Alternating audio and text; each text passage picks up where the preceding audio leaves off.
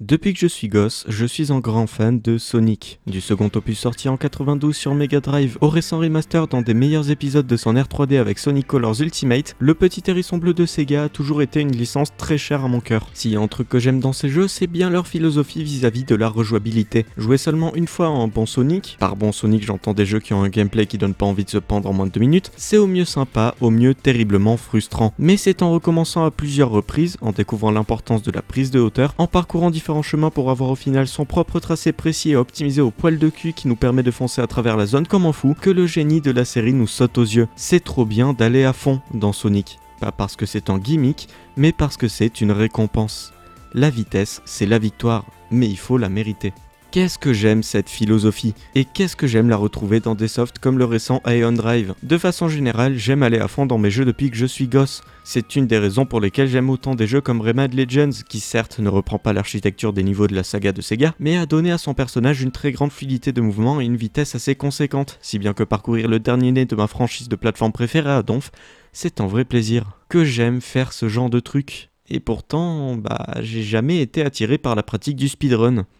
Ouais, je sais pas, c'est bizarre, mais ça me tente pas. C'est peut-être l'utilisation de glitch à apprendre pendant des heures ou des heures, ou encore le fait de devoir connaître un jeu par cœur sur le bout des doigts. Euh, bah oui, en fait, euh, voilà, c'est ça.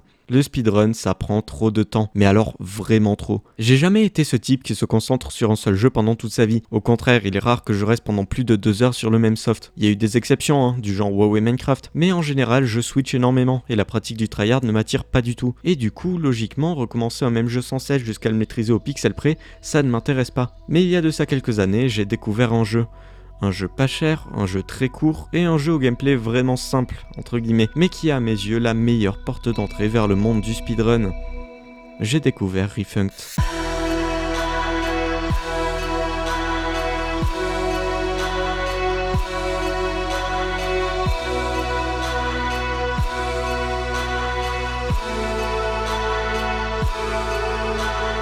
Refunked, c'est un projet développé par Dominique Grishofer qui a œuvré sur deux autres jeux, à savoir Swarm Lake, un fast FPS d'arcade très abstrait et addictif, et Refunction, un platformer d'infiltration à la première personne qui est le projet à la base de ce qui nous intéresse aujourd'hui. Sorti sur PC, PS4, Xbox One et Switch, Refunked est donc également un platformer à la première personne. Le but est assez simple, sauter d'île en île pour marcher sur de gros boutons rouges qui feront apparaître d'autres îles avec d'autres boutons rouges, etc. Et cependant mettons une dizaine de minutes pour la première run, grand max. Enfin, ça dépend de ce que vous voulez faire. Ou vous avez la collectionnite et dans ce cas vous devrez marcher sur chaque petite parcelle qui spawn et ramasser les quelques cubes cachés un peu partout, ou vous y allez YOLO et vous n'avez pas vraiment grand chose à faire au-delà d'atterrir sur le grand bouton jaune qui finira votre partie et vous renverra là où vous êtes après en plan aérien du plus bel effet. D'ailleurs, quitte à y consacrer un petit paragraphe, j'aimerais vous parler de l'aspect visuel et sonore du jeu. Déjà parce que ça fait du temps de podcast supplémentaire et c'est toujours à prendre, mais aussi parce que mine de rien ça a pas mal d'importance. Le monde de Très agréable à regarder. On est en plein air, sous un ciel non couvert et sur des îles dont la couleur de l'herbe change à chaque partie, ça rend l'atmosphère respirable, agréable et le cycle jour-nuit rend le tout presque contemplatif. Se promener dans cette petite map, c'est plaisant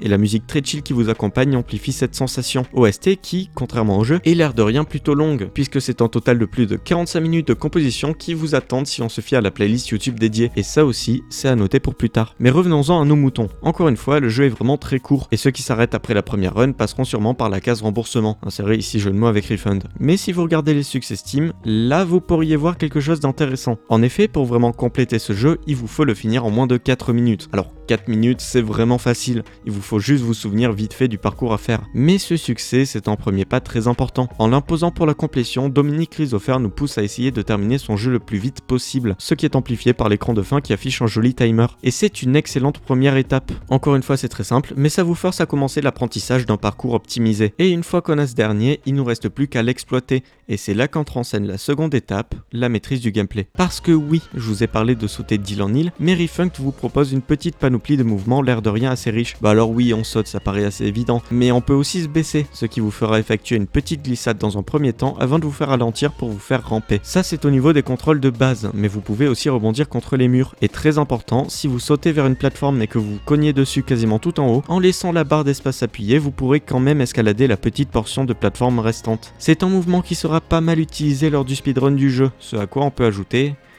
quelques bugs. Et là, ça peut potentiellement faire peur. Les glitches dans le speedrun, dès qu'on y pense, on voit Super Mario 64 avec son plombier en pleine crise d'épilepsie, Half-Life 2 et sa planche volante, ou Portal qui nous fait littéralement traverser l'espace-temps. Mais dans Refunked, c'est relativement tranquille. En fait, tout se relève de l'utilisation du momentum, c'est même pas des glitches finalement. Mais par exemple, dès le tout début d'une partie, vous vous situez sur la toute première île qui est en train de sortir de l'eau, et vous êtes censé avancer afin de contourner un grand pylône et trouver d'autres plateformes pour sauter dessus. Mais si vous sautez pile au moment où l'île se place dans sa position finale, vous aurez droit à un moon jump, un saut très haut qui vous permet directement de franchir le gros pylône sur lequel vous devez aller. Et rien qu'avec ça, vous avez déjà économisé, allez, 10 secondes. Il y a d'autres sauts de ce style assez souvent, mettons 4-5 fois dans une run. Mais il y a aussi un moment où vous devrez rebondir deux fois contre la même plateforme. Bon, c'est relativement simple, je vous rassure. Et justement, c'est ça qui est cool, c'est simple à apprendre. Réussir en skip, ça prend genre 10 essais grand max pour le plus difficile. Refunk, c'est surtout de l'optimisation en fait. Et puis c'est super court, mes runs durent moins de 3 minutes. Du coup, si on bute sur un passage, on peut vite y revenir. C'est pas perdre 2 heures de sa vie pour un vieux saut hasardeux. Refunk est excellent à ce niveau, car il n'est pas frustrant. Vous allez foirer des runs, hein, c'est sûr, ça arrive souvent, c'est speedrunning après tout, mais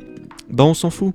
On peut reset à tout moment via le menu pause et ça ne demande aucun écran de chargement. C'est un petit détail, l'air de rien super important. Le jeu ne vous fait jamais patienter car il sait pourquoi il est là. Il ne se vend pas là-dessus, hein, mais il est conscient de son accessibilité et de son potentiel de jeu speedrunnable et c'est vraiment super. Et puis je vous parle que du speedrun any percent, le plus commun de tous, mais vous pouvez faire un low percent qui requiert que vous franchissiez le moins de plateformes possible, au contraire de la célèbre run 100% ou encore de la New Game Glitch qui vous fait skip une grosse partie du jeu et vous permet de le finir encore plus vite. Et ce qui est encore mieux dans tout ça, c'est que Refunk été réfléchi pour vous permettre de longues sessions et fait tout pour ne pas être lassant ni pénible à ce niveau-là. Je vous parlais de l'OST qui dure plus de 45 minutes pour un jeu qui en fait 10. Et eh bien sachez que lorsque vous redémarrez votre partie, la musique ne recommence pas du début. Au contraire, elle continue de jouer comme si de rien n'était. Pareil pour le cycle jour-nuit, il continue de se dérouler peu importe le redémarrage d'une run. Ces deux simples détails rendent votre expérience d'autant plus fluide et naturelle, ne donnant pas une impression de retour en arrière ou de régression à chaque fois qu'on recommence. Parce que c'est pas grave de se foirer. Évidemment que ça va arriver et ça fait pleinement partie de l'expérience du speedrun, je le disais tout à l'heure. Et quitte à redémarrer des runs en boucle, autant que ça ne soit pas désagréable. Et si jamais ça ne vous suffit pas, sachez que Refunk a été modé et a eu droit à un randomizer. En gros, il s'agit d'un petit mode qui va générer une seed aléatoire et ça va influer sur l'ordre d'apparition des îles. Et c'est super cool, ça diversifie le jeu et ça a même sa place à part sur speedrun.com. Alors j'y ai pas vraiment touché, mais je trouve que c'est une très bonne idée et que ça valait le coup de mentionner ce petit tool.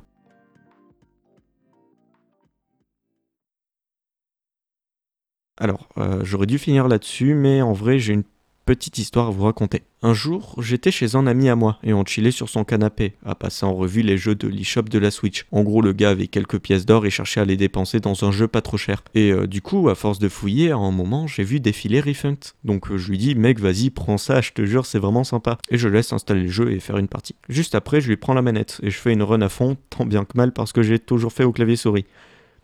Et là, j'ai vu une lueur dans ses yeux la, fameuse lueur du euh, apprends-moi, je veux savoir. J'ai donc passé une heure ou deux à lui expliquer le fonctionnement du jeu, les skips et tout ce genre de bail pour speedrunner le jeu. Il a continué à traîner de son côté et son nombre d'heures passées dessus a très vite beaucoup augmenté. Et aujourd'hui, si vous allez sur speedrun.com, que vous allez chercher le Any% et que vous choisissez la plateforme Nintendo Switch, a priori, vous devriez voir le pseudonyme de Zanter tout en haut du classement.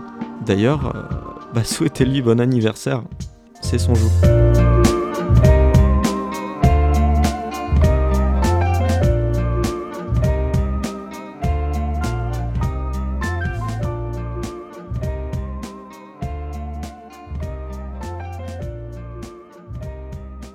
Ah, et euh, c'est le mien aussi d'ailleurs, n'hésitez pas à me le souhaiter.